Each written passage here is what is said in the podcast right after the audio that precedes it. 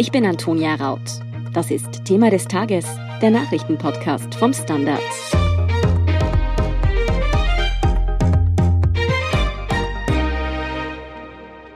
Knalleffekt im Justizministerium. Der Chef der Sektion Strafrecht, Christian Pilnacek, wurde vom Dienst suspendiert.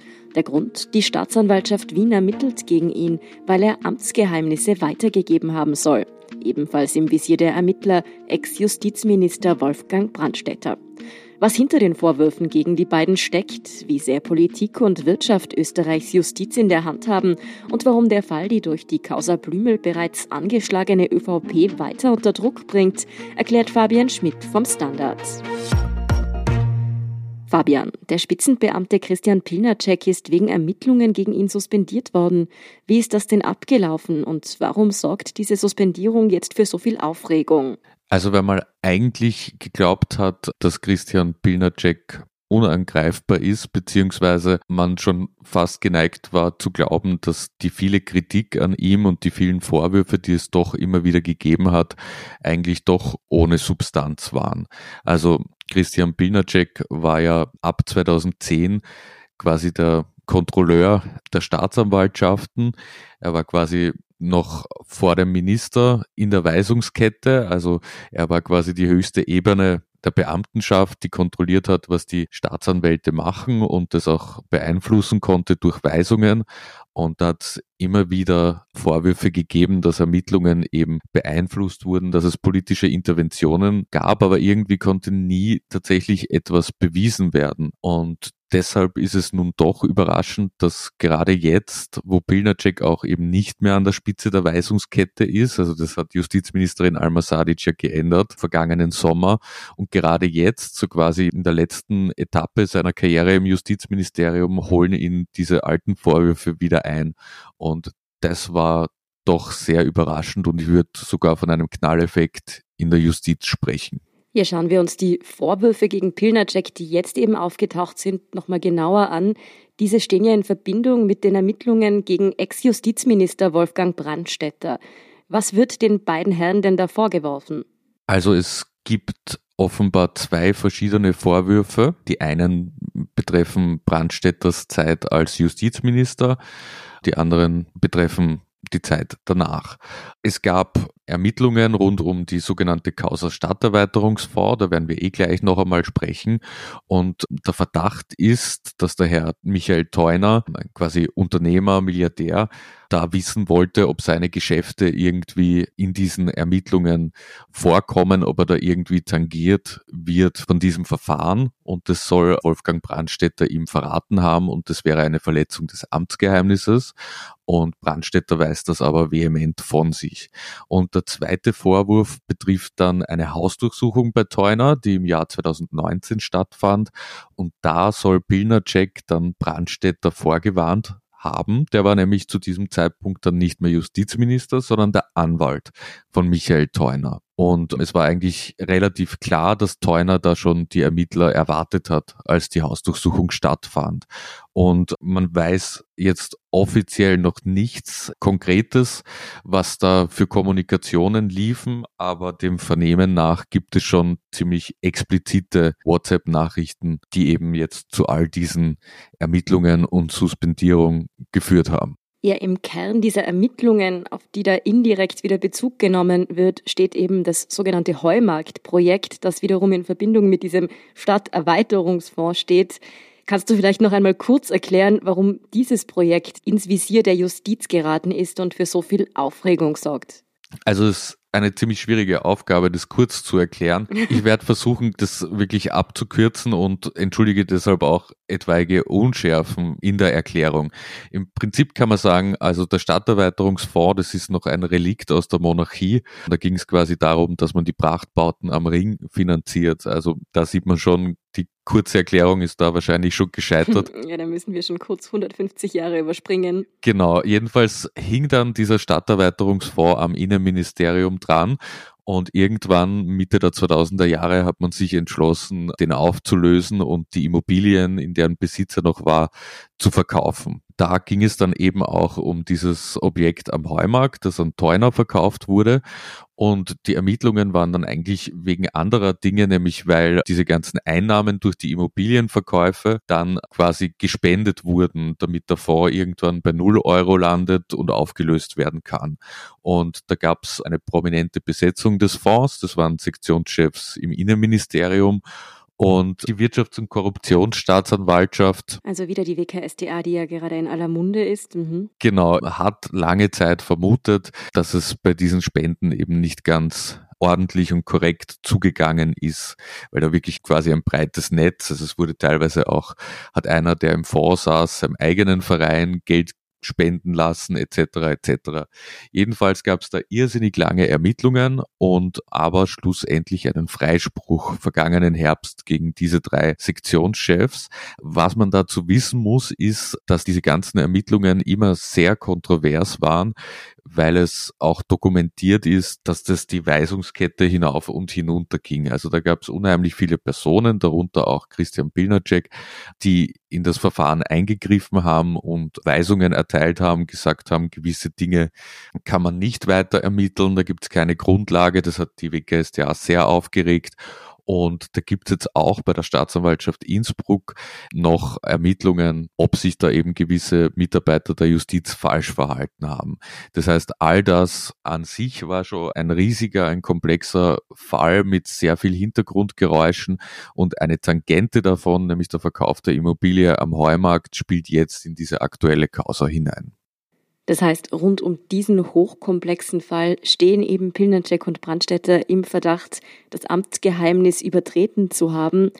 Aber wo stehen denn jetzt die aktuellen Ermittlungen? Was ist in den letzten Tagen geschehen in diesem Fall? Wie gesagt, es gilt die Unschuldsvermutung und wir sind da jetzt noch ganz am Anfang. Also das ist ganz frisch. Es gab eine Hausdurchsuchung wieder beim Herrn Theuner und da wurden dann offenbar Indizien für die Involvierung von Pilnacek und Brandstätter gefunden und deshalb ist es dann erst wirklich in den letzten Tagen dazu gekommen, dass einerseits der Herr Brandstätter einen Laptop an die Ermittler übergeben hat und der Herr Pilnacek auch sein Smartphone und einen Laptop übergeben hat. Und ja, das dauert jetzt diese auszuwerten etc.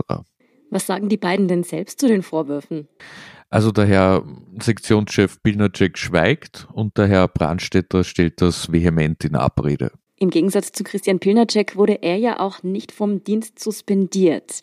Aber ist das nicht problematisch, wenn ein Verfassungsrichter, mittlerweile ist Brandstätter ja nicht mehr Justizminister, sondern eben Richter am Verfassungsgerichtshof, da trotz solcher Ermittlungen gegen ihn im Amt bleibt?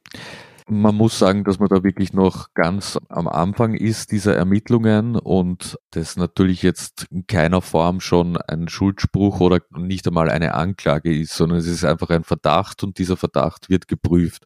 Wenn sich der Verdacht erhärten sollte, dann kann es natürlich Konsequenzen geben.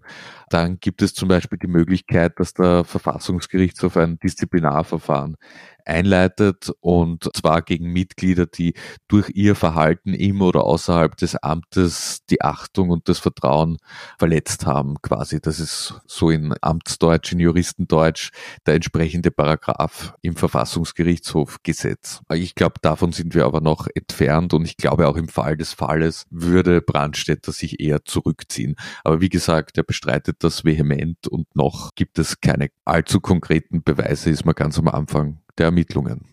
Hm. Jetzt zurück noch einmal zu Pilnacek. Ich habe bereits vor einigen Monaten in einer Folge Thema des Tages mit deiner Kollegin Renate Graber über ihn gesprochen. Und zwar ging es damals darum, dass Pilnacek im Ibiza-Untersuchungsausschuss zur Casinos-Affäre ausgesagt hat. Die war jetzt ja auch wieder in aller Munde durch die Vorwürfe gegen Finanzminister Gernot Blümel, für den natürlich auch die Unschuldsvermutung gilt. Was für eine Rolle spielte denn Christian Pilnacek in dieser Casinos-Affäre? Also man muss sagen, es gibt kein öffentlichkeitswirksames, politisch aufgeladenes Verfahren, wo Christian Pilnacek keine Rolle gespielt hat. Das ist aber auch logisch, weil er eben dafür zuständig war, sich die Ermittlungen in sogenannten klammerosen Fällen, also besonders öffentlichkeitswirksamen, besonders prominenten Fällen genau anzuschauen.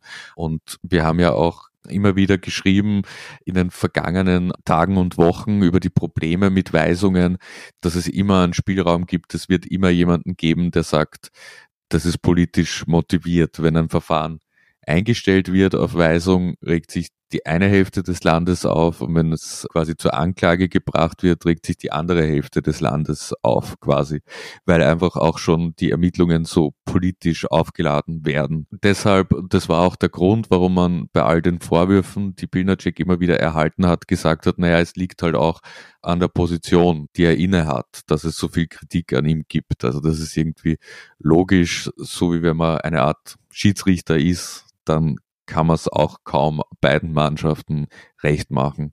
Konkret in der Casinos-Affäre gab es da auch wieder Aufregungen, nämlich dass zu enger Kontakt zu Beschuldigten da war. Also Pilnacek hat Anfang 2020 zum Beispiel Walter Rottensteiner und Josef Bröll, beide aus dem Casinos Austria Aufsichtsrat im Ministerium empfangen und die haben sich dort beklagt, wie unfair nicht die WKSDA gegen sie sei. Das hat dann auch zu einer Ermahnung quasi durch die Justizministerin geführt, weil es einfach den Anschein erweckt hat, dass es eine Zweiklassen-Justiz gibt und glaube ich kaum jemand glaubt, dass ein des Mordes Verdächtiger oder der Vergewaltigung Verdächtiger einfach so einen Termin beim Sektionschef bekommt oder auch nur jemand, der halt nicht so reich oder so gut politisch vernetzt ist, dem auch Wirtschaftsdelikte vorgeworfen werden. Also das hat nicht gut ausgeschaut und jetzt gibt's ja auch noch Vorwürfe, dass Pilnacek im Ibiza-Urschuss falsch ausgesagt hat. Ja gut, politisch vernetzt ist ein Stichwort, auf das ich dann gleich eingehen wollte. Nämlich wird jenen Personen, die bei Pilnacek da in den Verdacht der Sonderbehandlung kommen, ja wenn am ehesten eine Nähe zur ÖVP nachgesagt. Jetzt ganz zugespitzt formuliert, Macht Pilnacek womöglich als Justizbeamter Politik für die Volkspartei? Ja, das ist auch schwierig zu beantworten, weil eigentlich, wenn man sich umgehört hat, bei den Grünen haben die relativ geschwärmt vom Pilnacek, seit sie das Justizministerium haben. Also ich glaube, man kann Pilnacek nicht Illoyalität gegenüber dem jeweiligen Minister vorwerfen. Gleichzeitig ist es schon so, dass Pilnacek ein paar ungewöhnliche Verhaltensweisen für einen Sektionschef, vor allem der Strafrechtssektion, an den Tag gelegt hat, kann man sagen.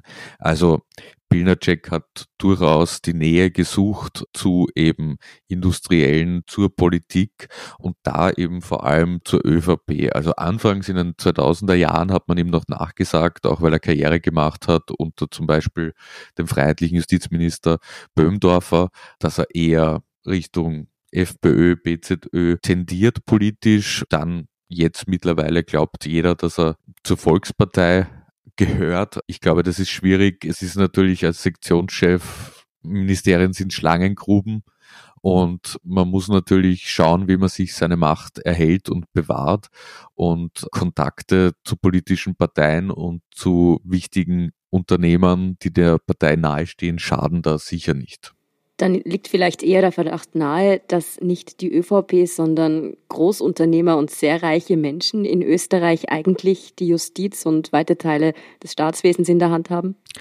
Ja, dieser Eindruck lässt sich irgendwie immer schlechter verleugnen in den letzten Wochen.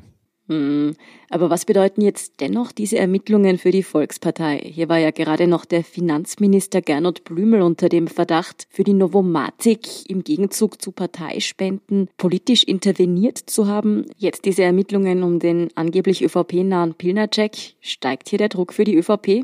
Ja, vor allem, weil es so eine Gemengelage ist. Also es sind immer dieselben Personen, die hier auftauchen in den unterschiedlichsten Situationen, aber es sind gleichzeitig immer dieselben paar Menschen, die quasi entweder der ÖVP nahestehen als Beamte oder als Mitarbeiter in Ministerien oder eben die Minister selber und auf der anderen Seite dieselben Unternehmer, die teilweise offiziell gespendet hat, teilweise wird es ihnen nachgesagt und in ganz vielen unterschiedlichen Situationen hat es da dann ein Zusammenspiel dieser Kräfte gegeben, wo man einfach den Eindruck hat, dass die viel mehr Zugang haben als normale Bürger, aber dass denen auch Gefallen getan werden, bei denen vielleicht rote Linien überschritten werden, sowohl jetzt moralisch als auch vielleicht sogar strafrechtlich. Und das ist natürlich dann demokratiepolitisch schon ein großes Problem.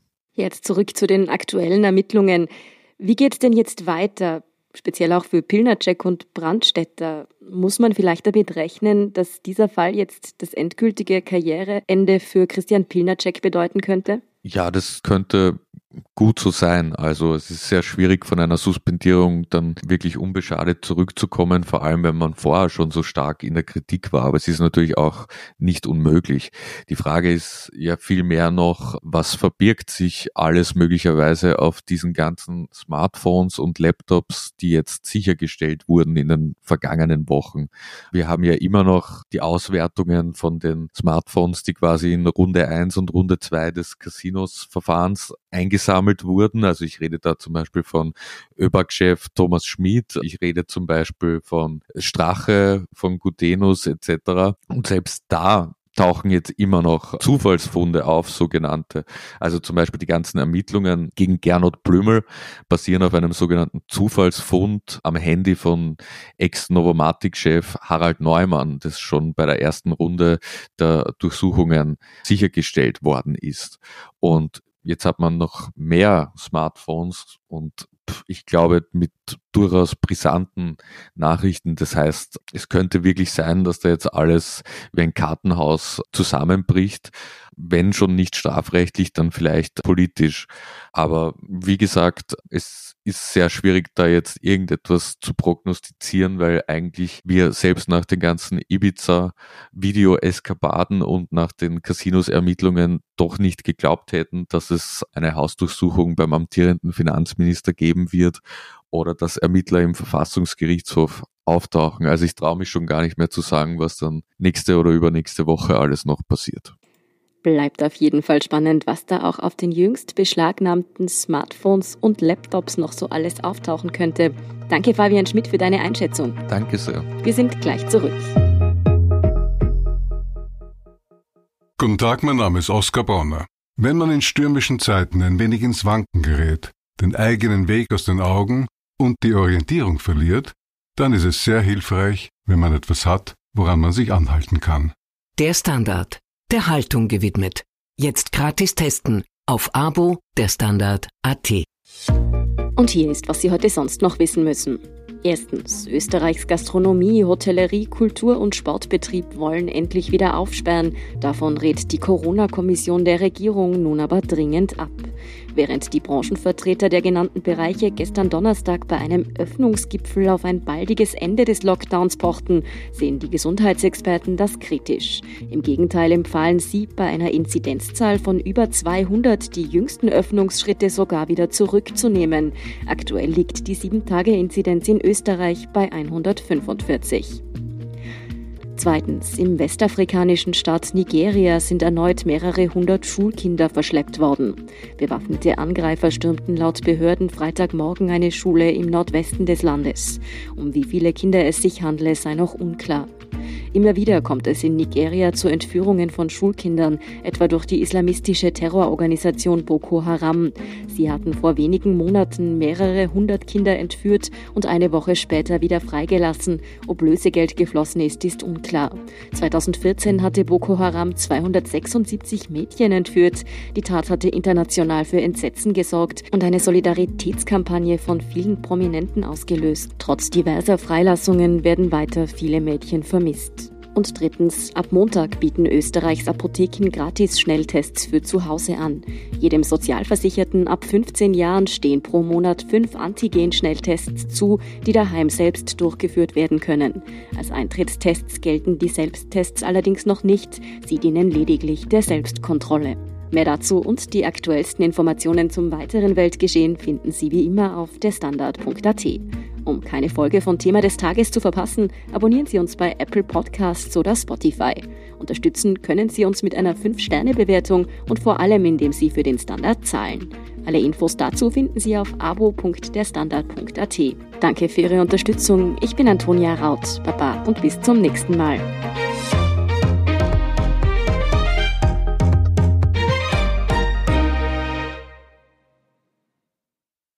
Guten Tag, mein Name ist Oskar Bonner. Wenn man in stürmischen Zeiten ein wenig ins Wanken gerät, den eigenen Weg aus den Augen und die Orientierung verliert, dann ist es sehr hilfreich, wenn man etwas hat, woran man sich anhalten kann. Der Standard, der Haltung gewidmet. Jetzt gratis testen auf Abo der Standard.at.